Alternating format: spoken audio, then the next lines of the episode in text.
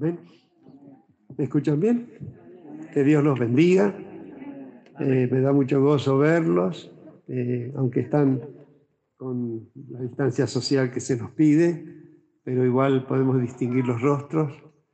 Y bueno, gracias a este Dios Todopoderoso que, que nos concedió este gran patio, podemos estar reunidos todos sin haber puesto restricción, porque tenemos espacio, al aire libre y esa es una providencia maravillosa. En Olivos me decía el pastor que estaban haciendo reuniones de hasta 40, 50 personas dentro del templo, pero ya no lo pueden hacer dentro del templo, tienen que salir afuera y no más de 20.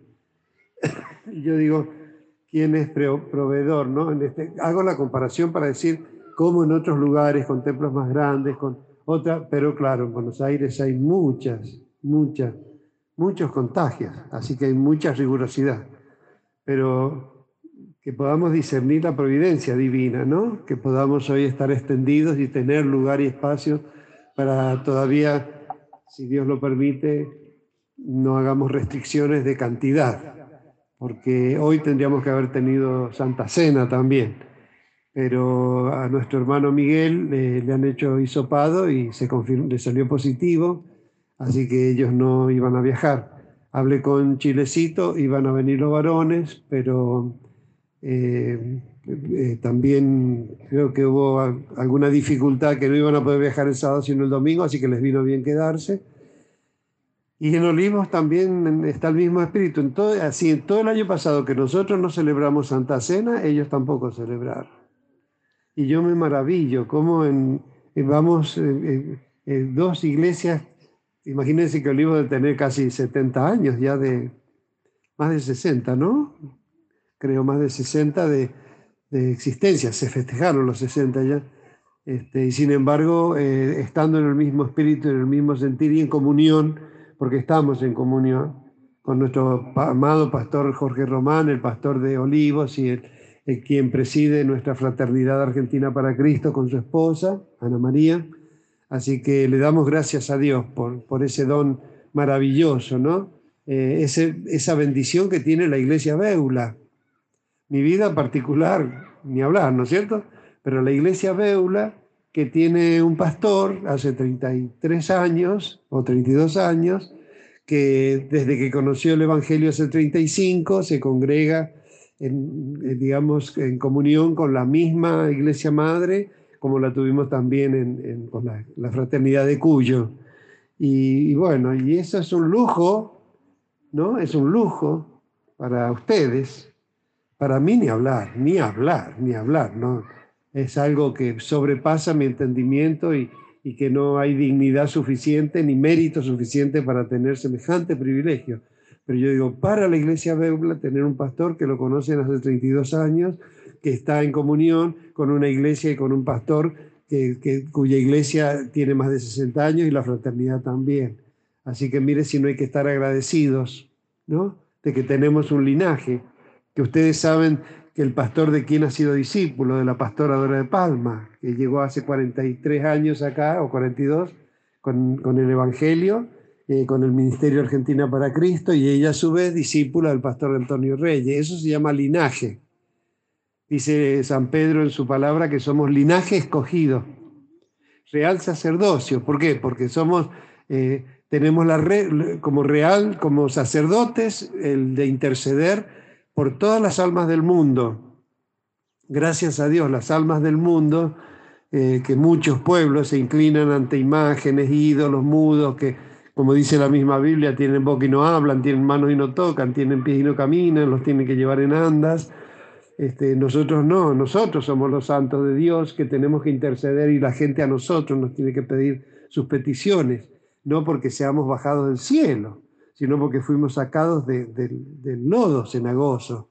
Y, aquellos que nos conocen pueden, este, no es lo mismo hablar de, una creencia popular, de un santo que vivió hace 10 siglos atrás, que eh, tener personas, vecinos, conocidos, compañeros de trabajo, de escuela, que tienen una vida consagrada y que eso eh, realmente los hace confiables para eh, pedirles, ¿no? Encomendarles que traigan sus necesidades y peticiones a la iglesia para presentarlas acá delante de Dios. Somos sacerdotes de Dios. Cada uno de los que viene a adorar a Dios está llamado a ser sacerdote. Real. ¿Qué es real? No, es ser rey. Pero ser rey en la Biblia es ser pastor, ser padre, ser misionero, madre, este, maestros, ser, tener la responsabilidad de cuidar almas. Por eso esa dignidad de tener linaje, un linaje que Dios escogió para nosotros, y ser un real sacerdocio, una santa nación para Dios, es algo de lo que tenemos que estar eternamente agradecidos. Como, como, como todo rico, ¿no? Que nace en la abundancia, no le da valor a, a lo que tiene. Como aquel que no la tuvo y la recibió. ¿Y qué decir de aquel que la tuvo y la perdió? Así que por más que seamos nacidos de nuevo en la riqueza, en la abundancia de la gracia de Dios, bueno, que no se nos encalle el corazón, que no se encubra de grasa el corazón, sino que tengamos un corazón de carne tierno, agradecido de todo lo que recibimos de Dios. Amén. Así que démosle gracias a Dios por lo que tenemos. Gracias, Padre. Alabado, divino, Rey. Gracias, gracias, Padre. Gracias, Señor. Vamos a leer un texto en el Evangelio de San Juan capítulo 5. San Juan capítulo 5. El paralítico de Betesda. Después de estas cosas, había una fiesta de los judíos y subió Jesús a Jerusalén. Y hay en Jerusalén, cerca de la puerta de las ovejas, un estanque llamado en hebreo Betesda, el cual tiene cinco pórticos. En estos yacía una multitud de enfermos, ciegos, cojos y paralíticos que esperaban el movimiento del agua, porque un ángel descendía de tiempo en tiempo al estanque y agitaba el agua, y el que primero descendía al estanque, después del movimiento del agua, quedaba sano de cualquier enfermedad que tuviese. Y había allí un hombre que hacía 38 años que estaba enfermo cuando Jesús lo vio acostado y supo que llevaba ya mucho tiempo así, le dijo, ¿quieres ser sano? Señor, le respondió el enfermo, no tengo quien me meta en el estanque cuando se agite el agua, y entre tanto que yo voy, otro desciende antes que yo. Jesús le dijo, levántate, toma tu lecho y anda. Y al instante aquel hombre fue sanado y tomó su lecho y anduvo y era día de reposo aquel día. Amén. Padre Celestial, bendito, soberano, glorioso, bien nos anunciaba Juan Bautista y nuestro Señor Jesucristo que tu reino se ha acercado, Señor, y nos enseñó Jesús a pedir que venga tu reino, que venga tu justicia, que traiga la redención a toda la tierra. Mientras tanto, el reino de los cielos se acercó y vino a nosotros y lo seguiremos pidiendo, Señor, que se abran los cielos, que venga tu reino como vino para, para nuestras vidas, para traernos salvación, eh, salud y vida eterna, y orden y paz y abundancia y prosperidad, a suplir todas nuestras necesidades como cada alabanza, cada oración te ha exaltado hoy, Señor. Gracias, gracias por tener este hermoso lugar, este templo maravilloso, como lo dices tú mismo, el cielo es, tu altar y tu trono y la tierra el estrado de tus pies y así es el templo que nos has dado con el cielo por techo y la tierra por, por piso, Señor. Gracias, gracias porque somos el templo de tu espíritu, la morada de tu divina y santísima presencia en la tierra, que vino a constituirnos como cuerpo de Cristo, miembros, miembros como somos de su cuerpo, de su carne y de sus huesos, miembros unos de otros, este privilegio de haber sido un linaje que tú escogiste, llamaste, atrajiste, nos predestinaste porque nos conociste antes, Señor, y nos has puesto, injertado y puesto y sostenido en este lugar maravilloso que es la iglesia de Jesucristo. Nosotros aquí, como muchas otras congregaciones en diversos lugares, Padre, y sobre todo sabiendo que es época de tibieza, de apostasía, Señor, de volverse atrás, de, descuidar, Señor, los principios eh, fundamentales del Evangelio y de la fe en Jesucristo. Sin embargo, tú a nosotros nos das el privilegio de estar sostenidos, Padre, porque tú nos perfeccionas, nos afirmas, nos fortaleces y nos has establecido y nos sostienes, Padre. Te damos gracias por ello, que podamos apreciar y valorar esto, Señor, que somos cuartas y quintas generaciones de creyentes en este lugar y qué privilegio para mis compañeros fieles del principio que estén viendo a sus hijos, a los nietos, ver a los nietos servirte, Padre. Qué, qué emoción, qué emoción, Padre. Qué, qué privilegio que nuestros niñitos, como en este momento, estén guardando un absoluto silencio, absolutamente en paz. ¿Dónde? ¿Dónde podemos ver la niñez en este estado? Cuando, no obstante, pedimos, como Jesús pidió que los niños son de Él y para Él, que nuestros niños permanezcan en Cristo y que siga manifestándose la misericordia de Dios sobre los niños del mundo, así como el COVID no los atacó, pero ahora parece que, eh, que, hay cepas que están eh, haciendo daño, Padre, que venga tu reino, toda la creación gime una esperando esa manifestación gloriosa de tu reino, de tus hijos, la redención, Señor, esperando. Padre, ven, ven Venga tu reino, Señor, apresúrate, amado mío, sé semejante al corzo, al cervatillo, sobre las montañas de los aromas, y ven, Señor Jesús, a reinar en esta tierra ya renovada, renovada y redimida por tu divina presencia, Señor. Así lo pedimos y lo recibimos, porque así lo creemos y esperamos en el nombre de Jesús. Amén. Gracias, Padre. Gloria a Dios. Gracias. Gracias, gracias, Señor. Alabado, divino, Rey, gracias. Por ahí nos falta a lo mejor quien pueda preguntar y qué vamos a hacer la semana que viene y cuándo tendremos Santa Cena. Y como nunca en estos tiempos, seguimos el consejo de Jesús que dice, baste a cada día su propio afán, ¿no? Baste a cada día. Dios, Dios va proveyendo para nuestras necesidades y así como nos inspiró la prudencia la semana pasada, puesto que hay esta gran explosión y esta ola tremenda en Sarmiento, en Mediagua, en las localidades de Sarmiento, hay, un, alto contagio de tal manera que eh, el presidente de la Nación, eh, preocupado por, el gran, por, la zona metropolitana, el gobernador San Juan a su vez, que cada, cada estado, el Estado Nacional, el, presidente ha dado unas directivas muy estrictas en el Estado provincial. Eh, se permiten todavía algún tipo de reuniones, pero en el Estado municipal es muy crítico porque dicen que hay una altísima tasa de contagios. ¿no? no obstante, el Ministerio o la Secretaría de Culto del Gobierno de San Juan eh, no ha cambiado los protocolos. Seguimos haciendo las reuniones con, hasta el 40% de ocupación de los lugares cerrados, con barbijos, eh, con distanciamiento social eh, de dos metros por lo menos, aunque los grupos familiares pueden formar burbujas, que eso es lo que hacemos en este lugar.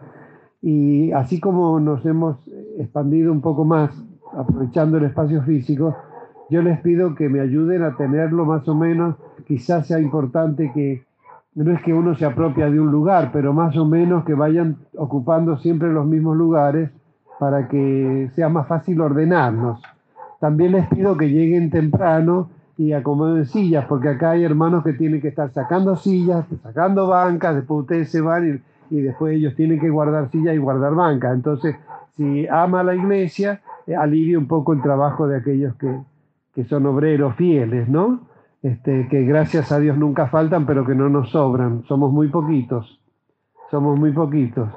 Este, lamentablemente eh, es una mujer la que ha estado siempre, son mujeres las que han estado con, las llaves y cerrando el templo cuando hay varones que tienen autos y, a lo mejor se van ligerito a, descansar y las mujeres tienen que quedar cerrando el templo.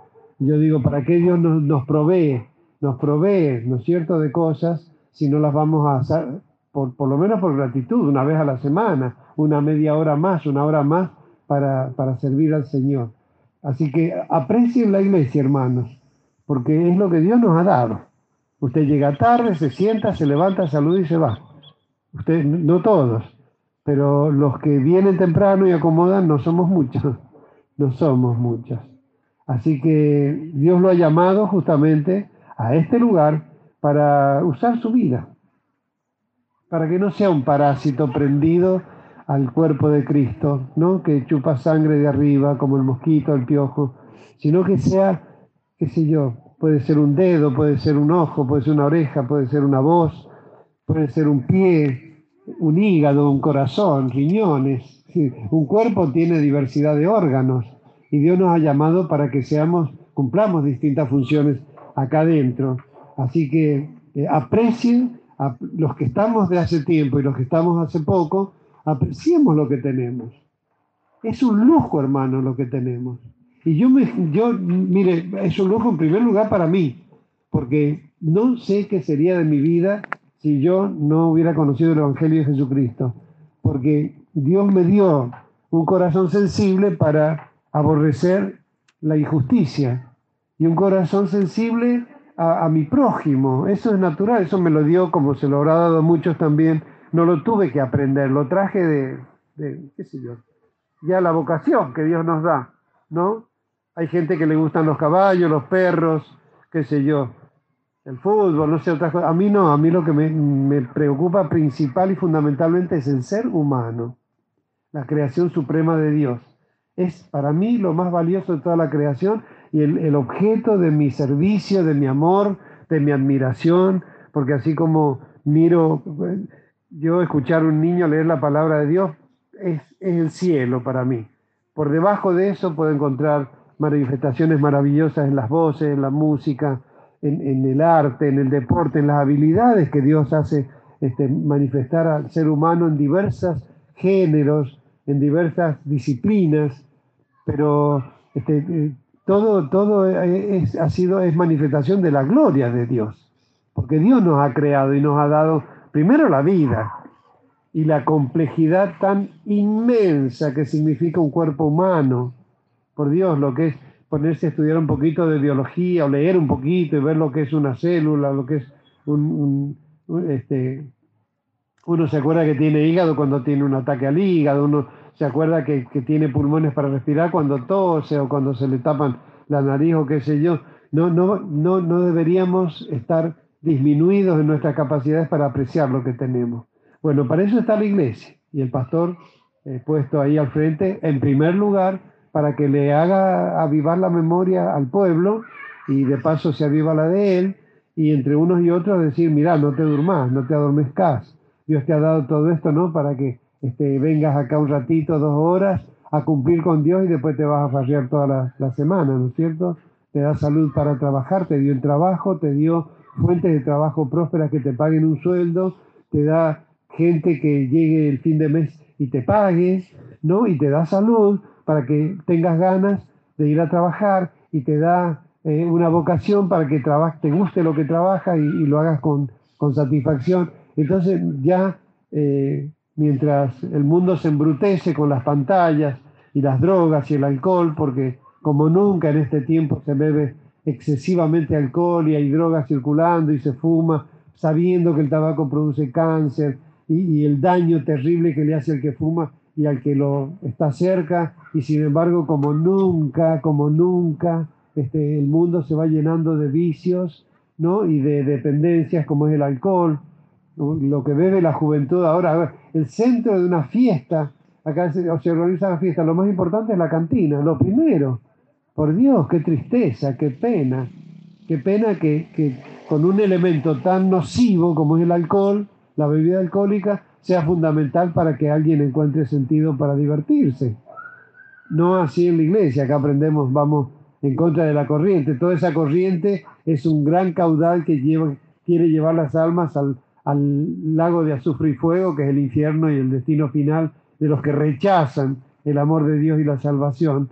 ¿no? Y la iglesia va en sentido contrario, porque el Señor que murió y resucitó y se sentó a la diestra de Dios, nos atrae por medio de su Espíritu Santo nos atrae hacia Él y ese poder sobrenatural nos hace volvernos de, correr hacia la muerte y el pecado para eso es convertirse, volverse, pero para salir de eso. No voy a tomar y beber vida eterna para seguir farreando y seguir con el alcohol, con el cigarrillo y con la vida desordenada. ¿Hasta cuándo? Este, ¿Hasta cuándo no vamos a poner límite a esa vida vana? No, no queda mucho tiempo ya para empezar a vivir como corresponde. y dejar de abusarse de un Cristo que, que, dio su vida para que cambiarnos la vida a nosotros. ¿Por qué seguir con un vicio si sabemos y el pastor es testigo de que él ha sido sanado del tabaquismo y así como me sanó a mí, va a sanar al, adicto a las drogas, al alcohol, a tomar lo ajeno, al sexo, a, lo que sea? Lo va a sanar, si lo, si lo quieren. No, pero nos gusta que nos arregle el hígado para seguir dándole al trago, ¿no? o que, o que tenga fuerzas para ir a trabajar y para irme a la, festichola del sábado, a embriagarme y, a, hacer cualquier cosa en vez de pensar en tener una vida ordenada, ¿no? Y capaz que por ahí engendrando hijos por cualquier lado sin hacerse cargo de ellos. Así que bueno, cuántas cosas Dios ha querido hablar en este día. Me cambió todo. Tenía otras lecturas, otros textos. Fuimos allí al, a la lectura del paralítico de Bethesda que le pido a alguien que me yo me puede buscar el significado, no me acuerdo qué quiere decir Bethesda. Amén. Había un estanque llamado Bethesda, este, donde eh, había un estanque, porque acuérdense que eh, en Israel juntaban agua en los estanques o cavaban cisternas para buscar el agua subterránea, ¿no? Y bueno, y en aquel lugar, que era un estanque de la ciudad, para tomar agua de él y para... Este, eh, estaba, tenía una propiedad especial que, era una creencia popular, porque uno busca en la Biblia antecedentes y no lo sabe. Pero queda, para, yo lo interpreto como una ilustración de Dios para, para ver en qué condición mostrarnos cómo está la humanidad. Porque usted dice, está el santuario de la Punta Correa, de San Expedito, este, árboles contra períos rojos y cosas que que va a la gente. ¿Y por qué va a la gente? Porque a lo mejor de mil alguno sintió un alivio, ¿no? Y eso es que en, el paganismo y en el oscurantismo de la ignorancia, de no conocer a Dios, la gente va haciéndose, tomándose de creencias populares, ¿no? Y porque ¿qué puede hacer una difunta o una estatua para bendecir una vida? ¿Y por qué va tanta gente? Por la ignorancia de poner la fe es un don de Dios la fe para creer en Dios y en la benignidad de Dios y no para creer en todo lo contrario a lo que Dios es. Pero no es que la difunta existe y, o sea, será, creo que ha sido una vida real, pero ya estaba descansando, ¿no es cierto?, en el destino que ella eligió tener, ¿no es cierto?, ojalá que sea la vida eterna, pero ningún muerto vuelve de la muerte para ayudar a nadie, ninguno, excepto uno. Nunca, jamás un muerto volvió ni para que los espiritistas jueguen con creyendo que los espíritus vienen a hablarles y son demonios, engaños, engaños del diablo, ni tampoco hay santos que van a venir a hacer nada por nosotros. El que muere va a su lugar de descanso o de tormento, según lo que haya elegido, y desde ahí lugar van a descansar, no van a trabajar. El trabajo lo hicieron acá en la tierra. Los muertos descansan en el Señor, sus obras siguen. Pero para eso Dios llamó a un, a un pueblo y constituyó un pueblo que fue el pueblo de Israel y no supo, Dios lo sabía, igual que Israel no podía triunfar porque este, estaba sumido en, su humanidad eh, ignorante, mezquina, este, como es la, condición humana antes de convertirse a Cristo, ¿no? Así que hasta que no vino Cristo, hizo su obra nos redimió y nos dio perdón definitivo de pecados, este, eh, el pueblo de Israel siempre fracasó, como hubiera fracasado cualquiera de nosotros y como fracasábamos en aquella época antes de conocer a Cristo. Pero una vez venido Cristo, Él lleva eh, a la cruz del Calvario, carga con nuestros pecados, que si creemos en Él y los reconocemos con el Señor como Señor y Salvador de nuestra vida, toma sobre sí los pecados que son los que lo llevaron a la cruz y lo mataron, ¿no? Cargando con toda esa iniquidad de, la humanidad desde la creación, pero y llevándolo al sepulcro, a la muerte. Pero Él llevó nuestros pecados a la muerte, pero la muerte a Él no lo puede retener, porque Él es sin pecado. Entonces, ¿qué pasó? Resucitó. Volvió de la muerte con un cuerpo nuevo y glorioso. Él tomó la naturaleza humana para traernos el conocimiento y la salvación de Dios y resucitó con la nueva naturaleza humana que Dios ha previsto para nosotros cuando venga la redención. Él es la primicia de todos nosotros. siendo el Dios creador con el Padre y el Espíritu Santo, se hizo hombre para ser el primogénito nuestro en todas las cosas. El primero que resucitó y el, el primero en todas las cosas, ¿no? Siendo Dios, se hizo criatura, se hizo hombre. Dice que según el diccionario de la Biblia, Bethesda significa casa de la misericordia, un embalse con cinco portales cerca de la puerta de las ovejas, ¿no? que le podían decir también la piscina de las ovejas. Es un estanque y Bethesda quiere decir casa de misericordia, ¿no? porque todo en la Biblia, todos los nombres tienen un sentido. ¿no? Ahí aquel lugar acudían los enfermos, porque no había milagros de sanidad. Hacía 400 años que no venían profetas a Israel, milagros como, como nosotros. ¿Cuándo sabíamos que Dios hacía milagros? Por ahí, la creencia, en el, en el peor de las circunstancias de ignorancia, alguien cree que un curandero, una curandera, un brujo, una bruja tiene algo de poder para hacer alguna cosa y los consultan sumiéndose en la tiniebla y en la oscuridad más más siniestra que puede ser dentro de lo satánico, ¿no es cierto?, de, consultar a una persona cuando el poder, nadie tiene poder para hacer bien y para hacer mal. El poder de hacer bien lo tiene Dios y para hacer mal el diablo. Y bueno, aquellos que imitan a Dios este, podrán ser de bendición para el prójimo. Y los que en su ignorancia y su mala elección este, eh, negocian con, con hacer el mal y el engaño a la gente, igual este, existen sobre esta tierra y, hacen esas cosas, ¿no? Pero no es que haya poder por debajo de Dios. El poder está en la fe de las personas. Dios nos ha creado, seres humanos, con la capacidad de creer, para, de, conocer, de conocer y, saber cosas y de creer en ellas. Y creyendo en ellos se produce entonces este, aquello de, lo cual creemos, es lo que dice, conforme a como creíste te sea hecho. Pero si Dios me ha dado una condición tan grande como es la fe, ¿por qué he de poner mi fe en cualquier cosa que no sea Dios? Porque si no la pongo en Dios, este, el que toma lugar allí es el diablo. Porque no poner la fe en Dios es ignorancia. Pero ¿cómo vamos también a poner fe en Dios si no lo conocemos? como este paralítico allí en la fuente de Bethesda. 38 años hace que él esperaba en ese lugar un milagro. 38 años. Era un lugar donde tendría escalones y estaban los enfermos ahí amontonados.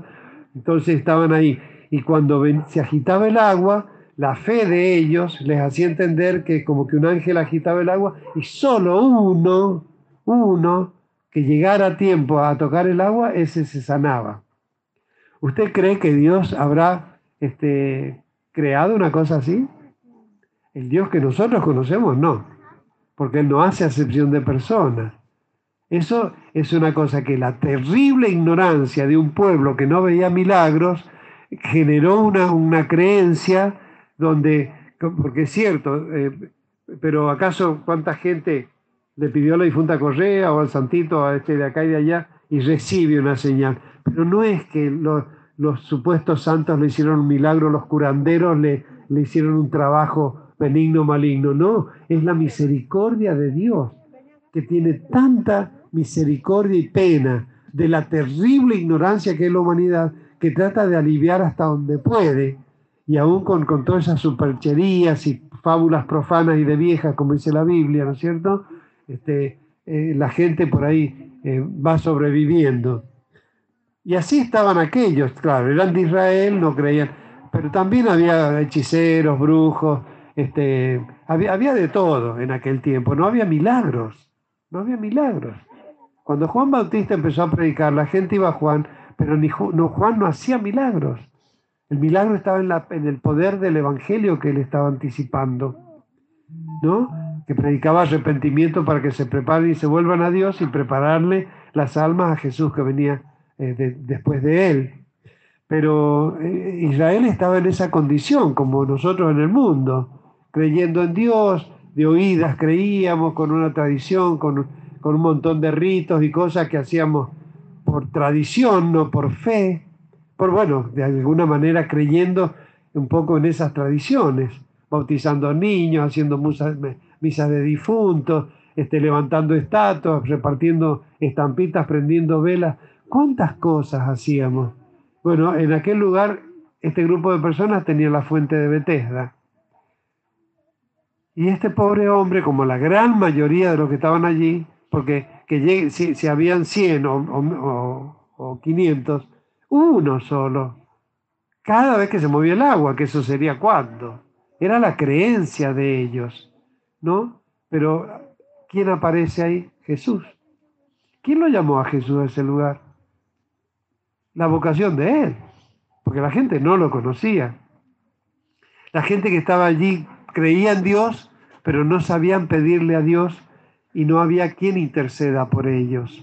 Había sacerdotes, como los hay en todas las culturas y civilizaciones de la tierra, que se terminan convirtiendo en un poder terrenal poderoso, gobernando y manejando la ignorancia y, como es la ignorancia de la gente y los temores de la gente, y bueno, así se han creado y, se, y seguirán sosteniendo religiones de todo tipo en todo el mundo.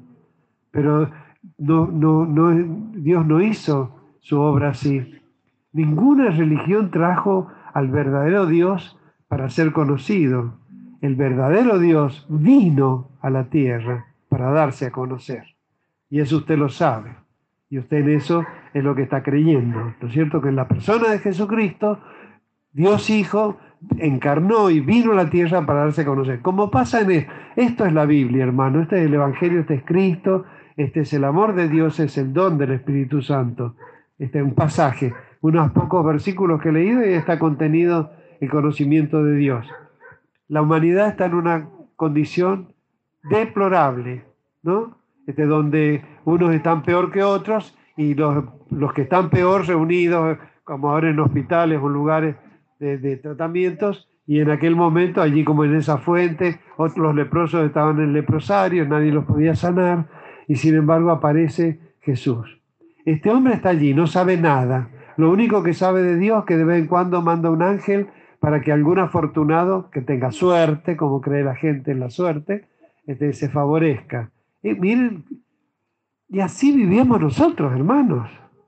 Nosotros nacimos en un mundo sin conocimiento de Dios, de oídas habíamos oído una religión que más o menos nos presentaba con temores y con fábulas y cosas, nos presentaban cosas, y nosotros con una ignorancia total del amor y de la justicia de Dios y de la providencia divina, y llenos de bendiciones, porque teníamos pulmones para respirar, un corazón que late, ojos que ven, y todos los días usando el, corazón y los pulmones, y no le dábamos gracias a Dios, hasta que nos faltaba. Y ahí empezábamos a, a buscar ¿no? el alivio, la fuente de Bethesda. Pero resulta que estando en esa condición, Dios se acercó a nosotros. Jesús se acercó al paralítico. El paralítico estaba buscando equivocadamente a Dios un alivio para sus padecimientos. Por supuesto, 38 años esperando, imagínense paralítico. Y sin embargo, Dios vino a él en la persona de Jesucristo. ¿Ve cómo lo hemos estado leyendo?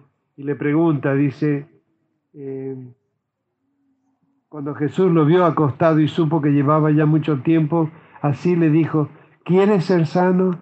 ¿Quién no querría? ¿No? Este, ¿Quieres ser sano? Y dice, bueno, para eso estoy acá, Señor. Este, hace 38 años, dice, y le cuenta, cuando cada vez tanto en tanto se mueve el agua, un ángel la mueve, y el que llega primero, imagínese cómo se precipitaría la gente, ¿no? y el primero que tocaba recibía alivio a su enfermedad, pero siempre alguien descendía antes que él, porque era paralítico y nadie le podía ayudar, no tenía ayuda humana que, que lo acercara. Y Jesús le dijo así, de una, de una, en semejante oscuridad y tiniebla, de una le dice, levántate, toma tu lecho y anda. Y al, al instante aquel hombre fue sanado y tomó su lecho y anduvo. Eso pasó en un día de reposo. Leemos hasta ahí porque después sigue. Ahí los religiosos, los fariseos le cuestionaban que hiciera milagros en día de reposo. No, claro, él va a esperar, este, va a descansar de hacer. Dios no descansa, porque lo va a decir él más adelante. ¿No? Dice, lee un poquito más, dice, entonces los judíos dijeron en aquel que había sido sanado, es el día de reposo, no te es lícito llevar tu lecho. Dios mío, mire lo que es la religión. O sea, Jesús que va a dejar el lecho ahí, se toma tu lecho y andate a tu casa. Entonces, como era día de reposo, la religión prohibía que trasladasen muebles y cosas. En un día de reposo no se podían hacer mudanzas, no se podían trasladar cosas, no se podía hacer ninguna clase de trabajo. Entonces, cuando lo ven que anda cargando un lecho, le dicen, no, no es lícito que hagas eso en día de reposo. ¿no? Entonces, él le dice, eh, el, que me, el que me sanó, él mismo me dijo, toma tu lecho y anda. ¿no? Miren si, si lo sanó, si él obedeciendo ese mandamiento quedó sano, miren si iba a estar pensando si había que llevarlo en el lecho, con la autoridad que tenía Jesús de la gran misericordia de Dios. ¿no? Y eso es lo que, eh, leyendo este pasaje, tenemos que este, aplicarlo al mundo ahora. La gente está así esperando un milagro de la ciencia. ¿Y la ciencia qué puede hacer? Una vacuna, pero se pone la vacuna y se contagian igual. Y una vacuna que no ha sido probada, que los laboratorios que, de la urgencia de la humanidad este, no, no aseguran ningún éxito, pero es tan apremiante que salga un alivio que entonces se arriesgan a ponerse vacuna sin saber qué consecuencias va a tener, porque hágase cargo de eso. Los laboratorios, si usted aparece dentro de uno, dos, cinco años o diez años con alguna enfermedad rara causada por la vacuna, el laboratorio no se hace responsable de eso. La gente que se vaya a vacunar sepa que los laboratorios no sean responsables de ningún efecto, adverso. ¿no? Por otro lado, hay, hay investigadores, hay experiencias de ciertos medicamentos que alivian y hasta llegan a sanar la enfermedad y no las promueven. Usted va al, se hace el hisopado y lo mandan de vuelta a la casa. Cuando está asfixiado lo internan, pero hay tantos asfixiados que ya están colapsando las terapias intensivas, porque el virus eh, no es virus, dice que es una bacteria que potenciada por el virus, el virus inflama, pero la bacteria infecta y causa eh, trombosis y causa inhabilitación en los glóbulos rojos donde la gente no puede respirar y muchos terminan asfixiados y otros necesitan respiradores, pero no les dan ningún medicamento, ni siquiera aspirina, ni siquiera aspirina, que la aspirina se supone que va a evitar que que coagule, que hagan coágulos, que, que haya trombosis. No, tome un ibuprofeno, tome, este, tome una droguita de esa para bajar la fiebre. Cuando la fiebre, póngase pañito, pero la fiebre es necesaria porque las defensas del cuerpo están actuando a favor de su vida y de su salud. Las defensas que Dios ha creado y ha puesto en su cuerpo están trabajando para librarlo del, del, del virus y de las bacterias, ¿no? Y le dicen baje la fiebre.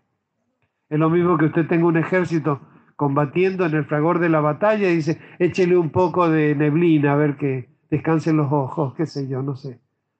Porque bajar la fiebre es, no dejar que las defensas actúen en todo su poder. Está bien, el miedo hace que la fiebre suba. Cuando un niño llega a los 42, 42 grados de fiebre es porque el miedo de los padres está provocando esa fiebre. Están con el termómetro y ahí metiéndole cosas cuando si le cantan un coro o llaman al pastor o hacen ellos mismos una oración, el niño se sana, como hacen nuestros niños. Volviendo entonces a, este episodio, este es el mundo, esta es la vida, esta es la condición humana, este es el Cristo que yo predico y no me canso de alabar, como dice el coro. Sana a los enfermos, liberta a los endemoniados y calma las tempestades y sobre todas las cosas perdona los pecados y da vida eterna. Amén. Este Cristo que sin nosotros, nosotros en el menos peor de los casos, confiando en un Dios creador y a veces clamando a Él, porque bueno, dentro de todo nacimos en una cultura cristiana, entre comillas, porque como va a haber una cultura cristiana si no se lee la Biblia? ¿De qué Cristo me hablan? De, de, un, de una hostia, ¿de qué me hablan? Si no me predican la Biblia, ¿cómo puedo conocer a Cristo? ¿No? Entonces, en esa ignorancia y de oídas, habiendo oído, en vez de buscar a Cristo, nosotros no buscábamos a Cristo, buscábamos los santitos y las creencias y las fábulas. Pero ¿quién iba directamente a pedirle a Cristo que le haga un milagro? Nadie, porque no lo conocíamos. Ah, ¿O no, hermanos? Si no, tendría que ser la estatuita que más milagros haga. Pero no que la medallita, que no sé qué, que de acá, que de allá. pero no, uno no ve santuarios a Cristo, sino a otras criaturas que qué pueden hacer por nosotros. Así que así, eh, eh, digamos, eh, no sabemos buscar a Dios, pero Dios viene a nosotros. Este pasaje es maravillosamente ilustrativo esclarecedor, porque así como este paralítico estábamos todos nosotros, tratando de buscar un alivio y tratando de, qué sé yo, que se nos dé, como que quien dice que tengamos suerte. Pero no, Jesús vino a nosotros y nos, nos ofreció salud por medio del Evangelio y de la oración de la iglesia y lo recibimos, por eso estamos acá, por los milagros que Jesús hace por la oración de la iglesia, la iglesia que Él formó y que Él constituyó y sostiene a través de dos mil años. La iglesia que predica a Jesús y ora a Jesús y lo enseña y Jesús hace milagros. Esa es la iglesia de Jesucristo. Las demás son versiones corrompidas por las tradiciones, por las, las mal llamadas civilizaciones y culturas. Así que así como lo hemos conocido nosotros, así fue en aquel momento. En aquel momento del paralítico de Bethesda y, de esa manifestación en Israel, ¿no? Quiere ser como no vamos a querer, por eso estoy acá, pero bueno, no tengo suerte, no me llega. Él nos hace el milagro. Y Él hizo el milagro y entonces ahí dijimos, no, me están hablando de un Cristo que hace milagros hoy. No me están contando el catecismo de hace dos mil años que hacía milagros en aquella época. Hoy está haciendo milagros. Por milagros llegó a Mediagua. Por milagros llegó a mi vida y a mi familia. Por milagros yo llegué y, busqué, eh, cuando yo algo conocí, lo fui a buscar ya cuando no tenía, cuando la suerte se me acabó y no sabía qué hacer con mi vida. No es que esa suerte que uno cree, ¿no es cierto? No era suerte, era que Dios me proveía lo necesario para cada circunstancia. Pero llego, vuelvo a la iglesia buscando a ver, quizá Dios tenga alguna orientación para mi vida, me muestre a ver qué puedo hacer o qué le puedo pedir, porque ya se me agotaron. Es decir, lo más que yo aspiré a estar en una buena posición para ayudar a los demás, ¿no? a mi familia y el prójimo, y eh, no, estaba, no me estaba sobrando el dinero y no estaba en ninguna, eh, pasé por las posiciones políticas, los cargos públicos en Albardón, que me, dieron, este, eh, me dieron reconocimiento en la comunidad para que yo trabajara con ellos e hicimos cosas maravillosas trabajando con la comunidad, cosas sociales, ¿no? Este, eh, trabajando con la comunidad, pero yo quedé agotado. Y los políticos siempre con corrupción. Yo digo, para, si yo para hacer algo positivo para la gente tengo que venderle el alma al diablo, entonces esto no es lo que yo quiero. Y ahí buscando otra vez a Dios, que yo cuento siempre esto, y acuérdense, y les voy a secar la mente contándoles siempre lo mismo. Yo creía en Dios que hacía milagros porque lo había hecho en mi familia. Y fui a la iglesia de Jesucristo y llegó un borrachito y yo, fumador de 40 cigarrillos por día, me encuentro diciéndole que pida oración para que Dios lo sane. Inmediatamente Dios me mostró a mí que, que lo que yo estaba declarando era la verdad, porque es la verdad del Evangelio. Dios sana a los que le buscan. Pero yo no tenía testimonio para... Yo, la palabra yo la podía, la, la daba porque la palabra era verdad, pero yo no tenía autoridad para darla, porque yo era un adicto. Entonces digo, o, dejo de predicar la palabra, lo cual sería criminal, porque es palabra que sana y salva, o hago que Dios, Dios me ayudó a dar ese paso. Tengo que pedir primero por mi salud para predicar la salud. Y digo, vamos los dos a pedir oración. Él por su alcoholismo, yo por mi tabaquismo. Y Dios me sanó el tabaquismo. Fumadores, si siguen fumando es porque quieren fumar. No, porque si dicen que quieren dejar de fumar, no pueden. Yo, más que nadie lo sabía porque cinco o seis veces dejé de fumar.